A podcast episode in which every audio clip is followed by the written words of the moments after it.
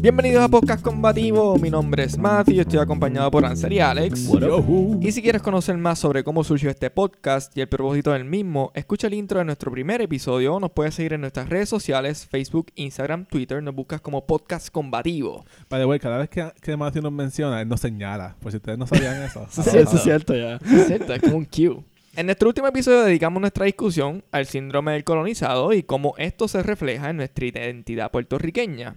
En esa misma línea, en el episodio de hoy, el número 22, estaremos hablando de las dinastías políticas, el padre, el hijo y el espíritu político. Es decir, Mm. estaremos hablando sobre distintas familias y personajes políticos que se han mantenido en el poder por muchísimos años. Lo que vamos a hacer es que vamos primero a definir lo que, lo que es una dinastía política y un poco cómo funciona ese esquema. Y luego vamos a entrar entonces a ejemplos puntuales de familias o individuos en la, en la política puertorriqueña que, que se han aprovechado de esto. Y les vamos a caer encima.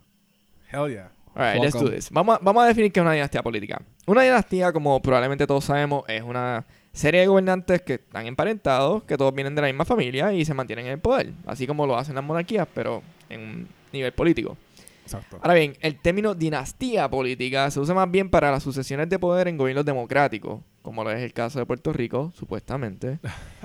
Y aunque la dinastía implique una relación familiar entre esos gobernantes o funcionarios políticos o lo que sea, eh, que se están pasando esa batuta del poder, nosotros estamos incluyendo a aquellos políticos que no necesariamente son familiares entre ellos o no son emparentados, pero se mantienen en el Right. poder por ser del mismo partido. Wow. Y honestamente, eso sí que suena como una definición, like, entera, as a whole, de lo que es una dinastía política moderna, por Claro. así decirlo. También, también está el hecho que en las dinastías usualmente están en poder hasta que se mueren. O, ¿verdad? Si están muy viejos, pues ellos voluntariamente ceden el poder a alguien que Claro. ellos escogen. Este, y en la política vemos esto mucho también, o sea, en la, en la política puertorriqueña, de estas personas, ¿verdad? Alcaldes o po- políticos, ¿verdad? Senadores, lo que sea, que, que se quedan por mucho, mucho, mucho tiempo. Yeah. Y se convierte ya como que un, like, it's a given que esta persona siempre está Sí, en poder. la muerte de ellos Yeah. es muerte política, rather than Claro. muerte biológica. Es como que mi carrera política se va a morir, voy a el poder a otra persona. That is very true. Va- sí, eso, literalmente. Vamos a entrar entonces al esquema político, que es lo que estamos hablando de, de personas en estos puestos, ya sea cualquier parte de la jerarquía política del gobierno de Puerto Rico, desde la gobernación, senadores, legisladores, funcionarios, alcaldes, you name it, lo que sea. Ese esquema político. Nosotros siempre hemos escuchado que para lograr algo en Puerto Rico hay que tener fucking pala. Yeah. Y más si es en el contexto político. Entonces, cuando miramos ese esquema donde se llevan a cabo estas pasadas de batutas del poder, nos damos cuenta que lo primero que se necesita es un buen apellido. La razón por la que reconocemos ciertos apellidos no es necesariamente porque sean apellidos difíciles de pronunciar o porque sean apellidos extranjeros, es porque llevan demasiado tiempo, muchísimo tiempo, haciendo lo que están haciendo. Ya sea porque son familias de la alta alcurnia, con bolsillos sin fondo o lo que sea. Lo importante aquí es el tiempo que llevan expuestos al ojo público y cómo eventualmente el mismo público los reconoce inconscientemente. Exacto. O sea, que todo el mundo, por ejemplo, todo el mundo sabe quiénes son los Rosselló, quiénes son los Fonalleda, los Carrión, and so on. Claro. Tú los, simplemente lo, sabes, aunque no sepas quiénes son exactamente. Ferrer, los Ferrer. Yeah. Ya. Ya.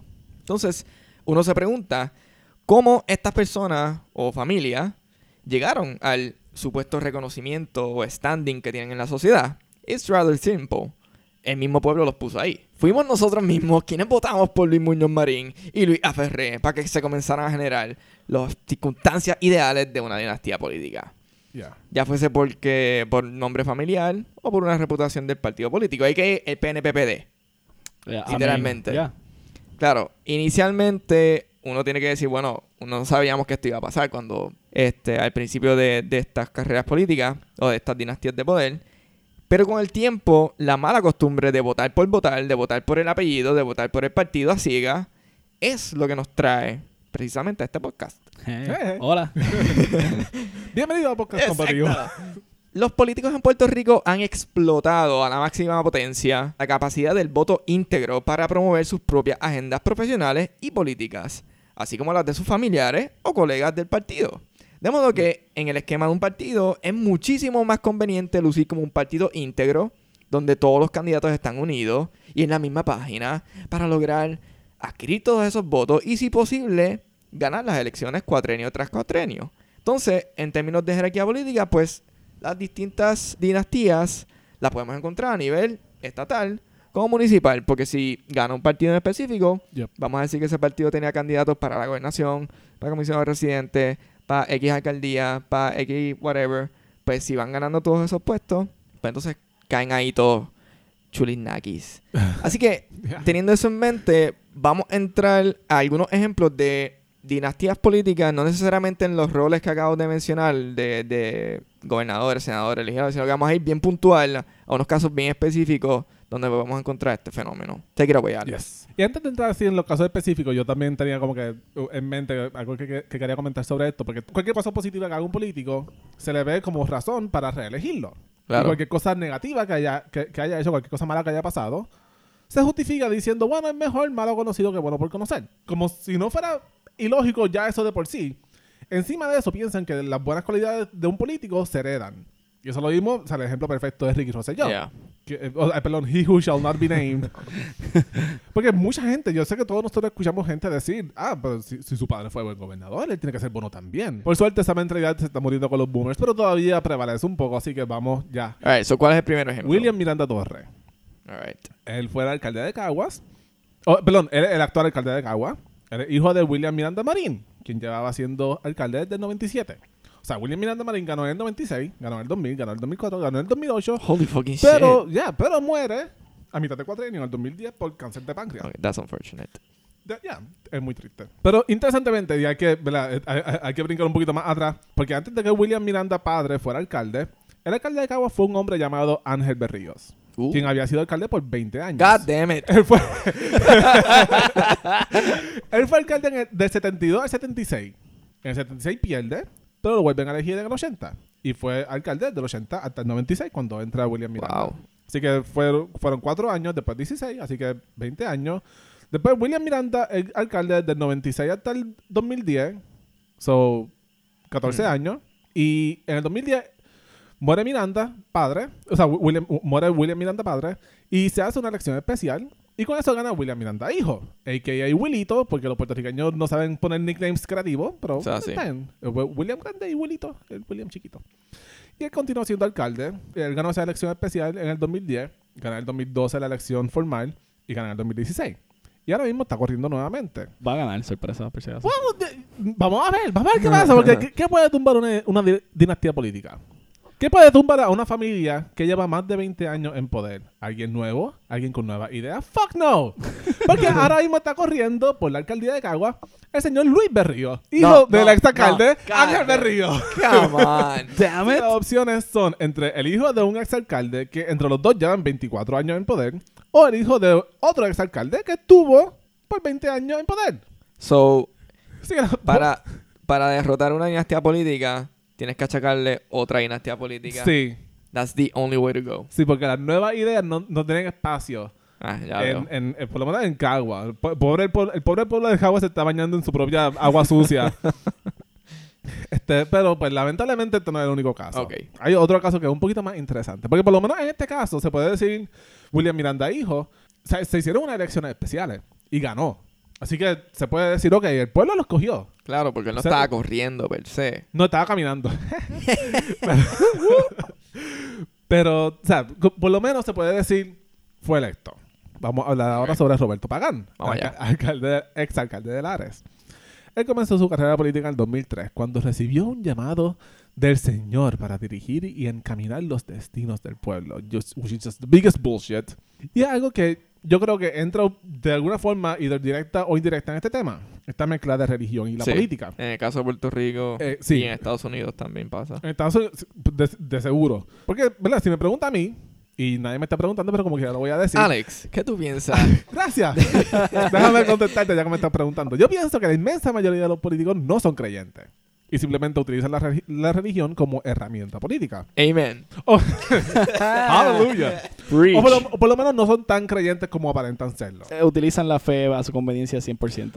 O sea, al mezclar las dos cosas, la política y la religión, pues se le hace bien fácil manipular al pueblo. Porque obviamente si tú, ¿verdad? Una, una persona normal del pueblo piensa, Dios llamó a este hombre a dirigir. Y Dios es perfecto. Así que este hombre es la opción perfecta para el pueblo. Y como tuvo un llamado de Dios, pues tiene que permanecer en el poder lo más que pueda. Si yo no voto por él, me estoy yendo en contra de la voluntad de Dios. Flawless logic.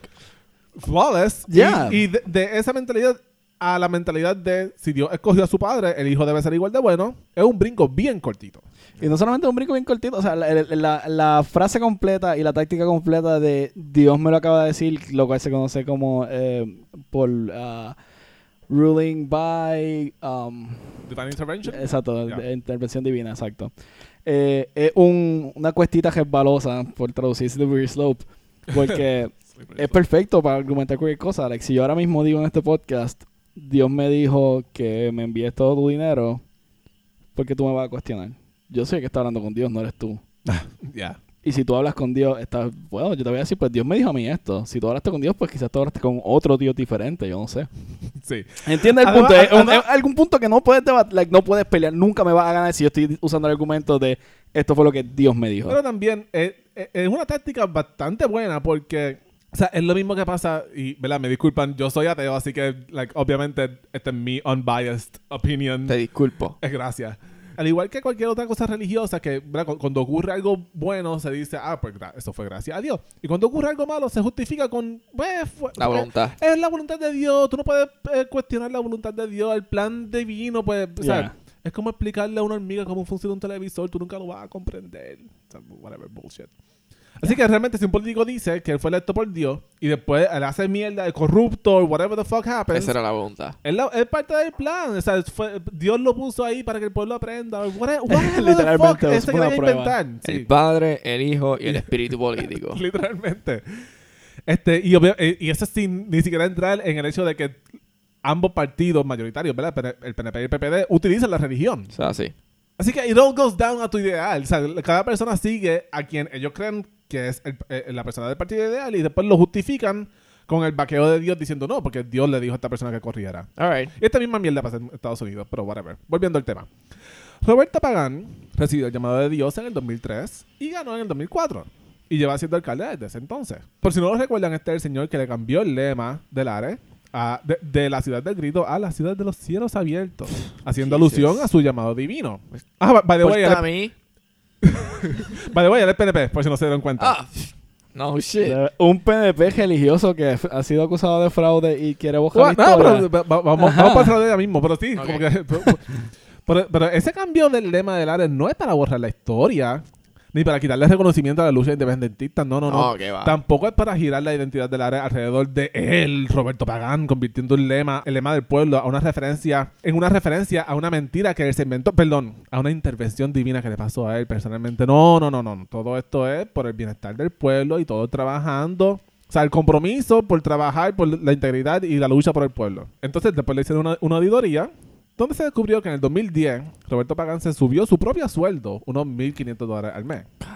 Tú sabes, en el 2010, cuando, comenz- cuando Puerto Rico Literal. comenzó la crisis financiera, que todavía estamos sufriendo. By the way, el momento que se aprobó su, su aumento, el municipio tenía un déficit de 5 millones de dólares. Jesus. Pero, ¿sabes?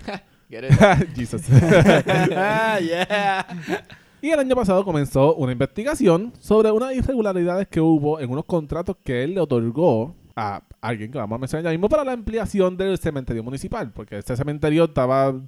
Había demasiada gente muriéndose en Lares. Aparentemente estaban enterrando No, gente una sobre otra. Ah, Exacto, e- ese cementerio estaba tan mal construido y tan algaretemente hecho en general. Ah, no me digan. En Puerto Rico. en Puerto no eh, nah, nunca. Eh, es como si literalmente hubiesen cogido una finca y lo hubiesen empezado a tirar el cuerpo ahí dentro y después decidieron que ese era el cementerio. Ya, Ya, Eso no es un cementerio. like, literalmente cada vez que llovía algo más de una lloviznita tecata, like, eh, los muertos iban a salir flotando del cementerio, literalmente. Sana Ya. muerto. Aparentemente las irregularidades que habían sobre el contrato era porque él le dio ese contrato a su hijo y a su nieto. De verdad. Tú sabes, porque él es tan y tan religioso y honra tanto el llamado de Dios a dir- pa- para dirigir el pueblo, el pueblo del Ares, que tiene que asegurarse que su hijo sea quien se lleve los contratos. Porque imagínate, si, si otorgan los contratos de manera legal, ¿verdad? Como se supone que sea por el proceso de ley, que es por subasta, O sea, sí. se lo puede llevar un ateo. No, no, no. Mejor que se quede en la familia. Nepotismo, ¿qué, qué es eso? No, eh, para- nada. Who this? Exacto. Anyways, lo está investigando. Mientras esto está pasando, su hijo, Carlos Pagán, quería correr como alcalde. Y siendo Carlos Pagán sujeto de la investigación, porque obviamente él es el de los contratos con el cementerio, el CEE, ¿verdad? El, el- este, comité de... Eh, wait, what was it? El comité de... La Comisión Estatal. de Comisión Elecciones. Estatal de Elecciones, gracias. Yo me quedé trancado en, en comité. La Comisión Estatal de Elecciones invalida su, su nombramiento. Y cuando esto ocurre, entonces Roberto Pagán, el padre, ¿verdad? De- decide renunciar a la alcaldía. Qué bondadoso. Ay, ¿verdad? Como que no, no quiero que el pueblo sufra por este proceso. Yo me salgo y así como que no tenemos que pasar por todas estas jodiendas. By the way, entonces quien me va a sustituir va a ser mi hijo. Because fuck democracy. O sea, cuando tu llamado viene directamente de Dios, tú no le respondes al pueblo. Ah, sí. De hecho, esto no es un chiste. Él dijo que on. él dijo que Dios quiso que el hijo lo sustituyera. De las pocas veces que se, que se puede decir que el PNP ha, ha hecho algo, eh, eh, eh, qué sé yo, in- con, con integridad, con, con, con honestidad, con transparencia. I don't know, no sé cómo Actually, decirlo. no. Ellos No. solamente hicieron eso porque les convenía. Exacto. Ah. Porque I'm, not sabe- gonna, I'm not gonna keep the points Gracias, on eh, this. gracias Matthew por Exacto. sacarme eh, de- i- iba- Iban a perder el escaño si no hacían, si hacían esto. No. Pues como dijo Ansel, el mismo, el mismo PNP invalidó el nombramiento. Y el mismo partido quien entonces escoge a José Rodríguez. José Rodríguez, generic Puerto Rican, como alcalde de Lares. Su, segun- Democracy. su segundo apellido era Rivera o algo así. Yo no sé. Esto demuestra un issue Yeah. de falta de democracia que como quiera es el, el partido quien escoge el alcalde que lo sustituye. Like, that's, that's bullshit. Como que... Ya, porque todavía está dentro del periodo donde no hay que tener una elección especial como tal. Ya, pero quien ganó la alcaldía es la persona, es Roberto Pagán, no el partido PNP. Ese es el problema, que eso Yeah. es lo que idealmente debería ser, pero eso no es lo que es, y el partido es lo que- el que gana el, la- el asiento como tal, no la persona. Ya, está, está bien. I'm just saying, it's fucked up. Esto es algo presente en todos los aspectos. Lo like, si se han dado cuenta, no solamente mencionamos el área metro. eh, estamos mencionando que esto literalmente pasa en toda la isla, como en Cagua, siendo área metro técnicamente, lo vemos en Lares, como acabamos de mencionar, lo vemos en Orocovi, en el mismo medio de la isla. Yeah. Lo vemos en el este con Chemo y toda su Chemo Soto, ya. engendro. eh, que es un excelente otro ejemplo de cómo las dinastías políticas se expanden más allá de una simple alcaldía. Aunque el de ellos fue Yeah. full circle, porque no solamente Chemo tuvo dos hijos que también están involucrados en la política intensamente y fueron senadores y representantes, sino que cuando Chemo se retiró, literalmente se formó una pelea básicamente estilo, like, um, fucking monarquía de quién carajo iba a ser el que lo iba a sustituir. Y lo- la pelea era básicamente entre sus dos hijos, gracias. Once again, dinastías que, que corresponden a través de ciertos diferentes niveles de gobierno. Tenemos Yeah. a Romero Barceló siendo este like, gobernador y un asesino también, Asesino. pero siendo gobernador Yeah. legalmente. Y tenemos a Melinda siendo like senadora, representante, siendo Oh. un montón de cosas al fin y al cabo, A mí simplemente por su apellido. Yeah. Siempre se me olvida su existencia. A mí también. Es como si no aportara nada a Puerto Rico en los Ah. como 20 años que lleva políticamente activa. Debe ser eso. Exacto. Yeah. Like, ella desaparece, gana sus puestos, porque al final como que sobresale un poquito para poder revalidar, pero después desaparece.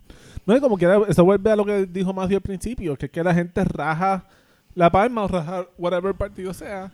La O PNPPD. Ya, y eso se trató de... Palma palma. se trató de separar actually este y falló miserablemente porque no les convenía obviamente eso fue uno de Claro. los puntos que de campaña principal de Ángel Josa cuando él estaba cogiendo pa- como senador Ya. por acumulación era separar hacer las elecciones escalonadas con Estados Unidos precisamente por eso porque ah, hay un montón de candidatos que literalmente no hacen campaña porque simplemente cogen pon con el partido que están contando con el voto íntegro Exacto. es algo que no debería estar pasando. Y ahora que menciono eso mismo, el grueso principal realmente de mi tema que iba a discutir es específicamente que esto también se conoce, todas las, dinastías políticas y eso sí también se pueden conocer como um, políticos de cajera.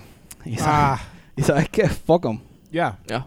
Actually, no son suficientemente rápidos, no sé por qué están en una cajera. Ah, los políticos de cajera son los mismos, o sea, son literalmente más allá de lo que una monarquía o de sus hijos y por el estilo, no solamente tienen que hacer eso. Ah, Tony, ah, Tony Alzamora lleva 10 términos. You- eh, me escucharon What? correctamente. 10, No son 10 años. 10 fucking términos. Desde el 1976 What the fuck? en la Jama Legislativa. Él lleva 10 términos y no ha terminado. Actually, literalmente, by the way. 10 términos. Él empezó en la Cámara de Representantes un cuatrenio y literalmente no he cogido en el Senado. Él lleva tantos tiempos, tantos términos corridos que ya van como tres cuatrenios que ni siquiera juramenta con la gente. Él juramenta como que en su oficina aparte. What the fuck. Porque él mismo dijo que, like, ah, no, este es el momento de los senadores, like, ellos disfrutar y tirarse las fotitos y eso. Wow. y como que, like, añadiéndose a lo que mencioné ahorita sobre lo horrible que es la democracia como sistema político. No que estoy diciendo que la democracia, que soy antidemocracia, pero a la misma vez Mm, tiene muchas fallas. little bit. O sea, la democracia funciona efectivamente con muchos requisitos que son irreales, como acceso libre a la información, Claro. eh, a la información completa, no a la información que conviene, eh, educación, porque de qué vale que esté accesible si nadie está educado en ella o sabe interpretar la información. Eh, uno de, Claro. estos, de estos problemas bien grandes que la utopía debería tener, o cualquier sistema democrático debería tener, es que tu trabajo y él va contra- directamente en contra sobre la, de la existencia de un político de carrera. Los puestos políticos no son de carrera. Claro. La realidad es que un puesto político tiene un término establecido, ya sea dos años, cuatro años, seis años. Estoy incluyendo los ejemplos de lo- del Congreso Federal Sí. también, que son dos años y seis años, dos años, cuatro años y seis años. Puerto Rico todos son cuatro años porque... sí. Sadly. Exacto. Debe ser como cuatro meses realmente. Pero es que ese es, ese es el problema. El problema es que la manera correcta, ideal de que esto funcione es que esencialmente cada cuatro, cuatro- ca- cada cuatro años en Puerto Rico tú perdiste tu trabajo. Es una frase que te has dicho anteriormente. Ya. Y yo quiero añadir a eso que I just thought of this. Pero los debates electorales son técnicamente la entrevista del pueblo hacia los candidatos a la gobernación. And we hardly do that. la participación ciudadana es otra cosa bien necesaria para que una democracia sea efectiva y por eso, eh, o sea, el, es- esta idea de que Alzamora lleva 10 términos en la legislatura no Yeah. debería existir. Sí es posible que él esté 10 años- 10 términos corridos, ¿Cuántos años él tiene? Como 70 años. Él se, va, yo Jesus, creo- él se va a retirar Jesus ahora en Christ. 2020, yo Get creo. the fuck out. No, no quiero decir que él no puede estar 10 términos o que no debería estar 10 términos, pero cada 4 años él debería hacer campaña. El Zamora, él no hace campaña at this point, básicamente porque pasa otro problema que ya tú mencionaste específicamente, que los políticos dejan de intentar porque la gente en la mentalidad del pueblo evoluciona o devoluciona, que es lo correcto en este Uh. caso. Uh, Eh, thank you, thank you. Eh, a pensar en, ah, no, todo Falsa Zamora, él, él es el senador, so...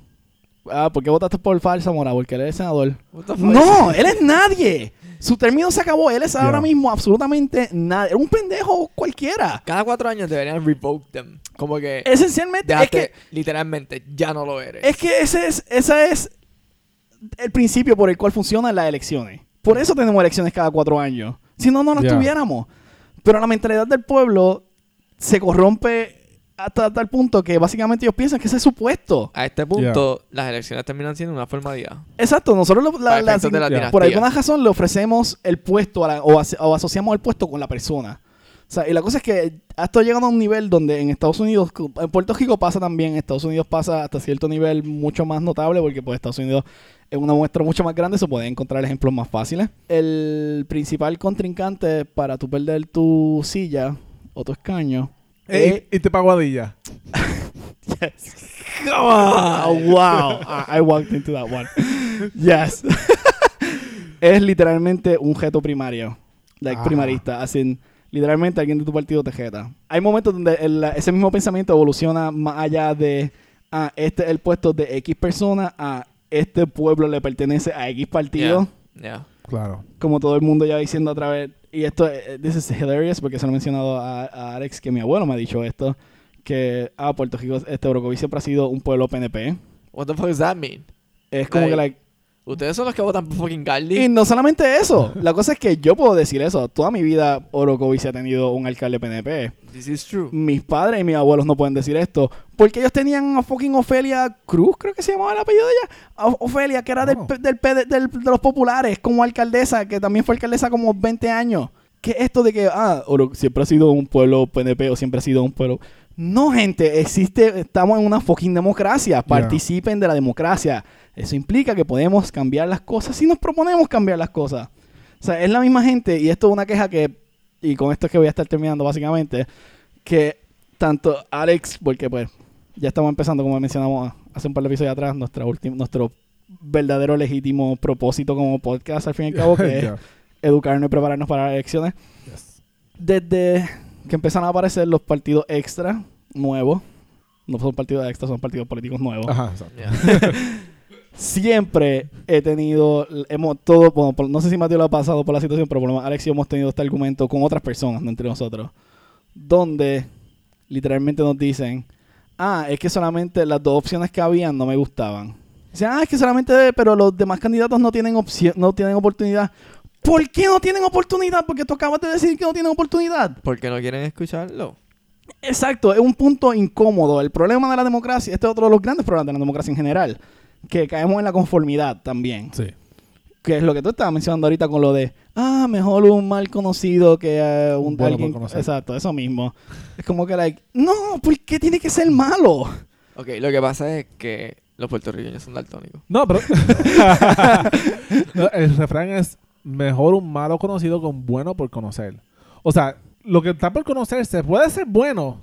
But pero es mejor, know. es mejor irte con lo que ya conoces que por algo desconocido, que puede ser bueno. Cada vez que la gente te diga, y esto aplica a todo en general, tanto protestas para sacar gobernadores como elecciones. Ah, ¿y quién lo va a sustituir? ¿Alguien peor? ¿Y qué va a hacer cuando venga alguien peor? Deal Lo shit. seguimos sacando hasta Yeah. que llegue alguien bueno. No es tan difícil de comprender. Ya. Tenemos el poder en el pueblo. Tenemos un sistema que, entre comillas, nos permite hacer esos cambios si queremos hacer ese cambio.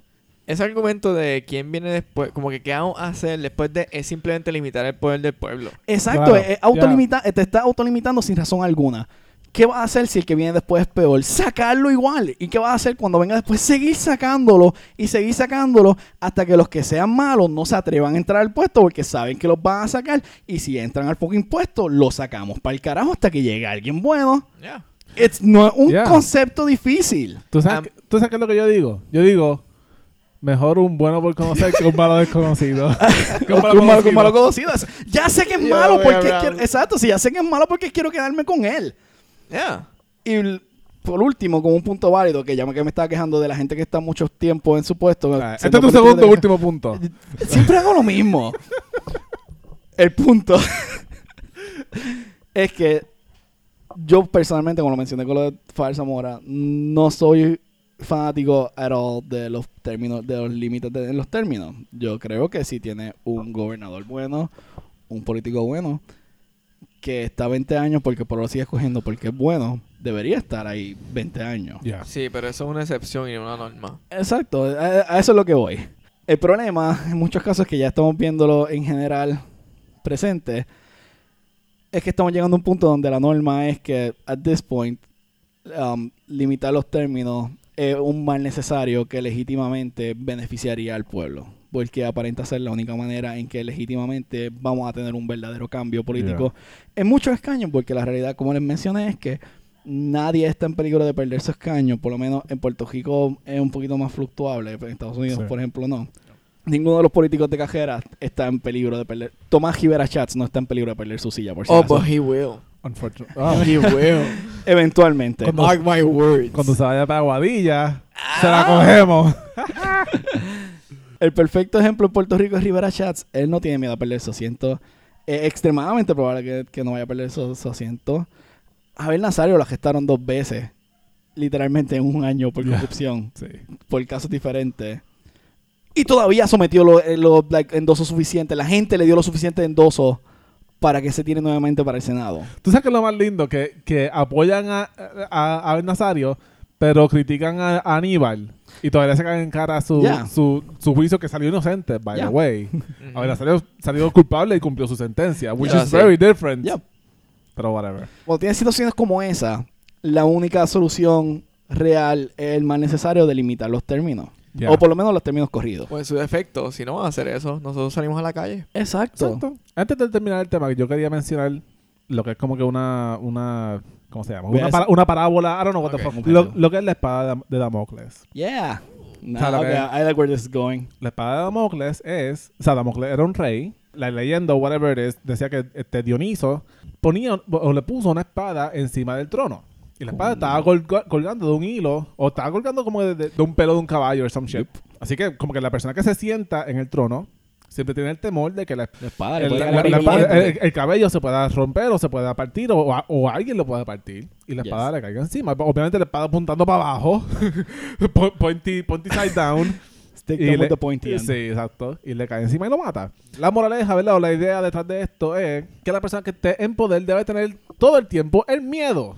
El Exacto. miedo inminente de, De- que sí. puede. De que puede morir o, o sea, mo- De que morir mo- su eh, posición. bueno. de, de perder, exacto. Co- como mencioné ahorita. ellos- Sí. eh, y- Ok, y, de perder yeah. su puesto o en su defecto morir. Exacto. Es como les mencioné ahorita. En una democracia, idealmente, cada cuatro años, ellos deben perder su trabajo y tener miedo de no recuperar su trabajo. Y pasar Exacto. por el proceso de entrevista, all the due diligence que todos nosotros tenemos que hacer cuando perdemos un fucking Ya no, y la, la cosa es que, por ejemplo, algo que ve- y lo, lo veo en Puerto Rico, en Estados Unidos nuevamente, pues se nota más porque pues tiene ejemplos más drásticos. Pero la mayoría, de- la inmensa mayoría de los legisladores, incluyendo, por ejemplo, Ted Cruz, se va a retirar por fin. So ya no tiene que complacer a Oh, nadie. wow, de verdad. Sí, ya no tiene que complacer a nadie, Sí, entre eso. comillas. ¿Y sabes qué? Ha sido legítimamente un senador bien cabrón, de Al- sólido. literalmente De- a, lo, a lo último de su... De que si... oh, I'm gonna say this and I don't care. Si Ted Cruz se tira ahora mismo candidato de, de republicano, yo diría que uno de los candidatos más sólidos que hay, si se comporta como se ha comportado en este cuatrenio. That's not gonna happen. It's not gonna happen, no.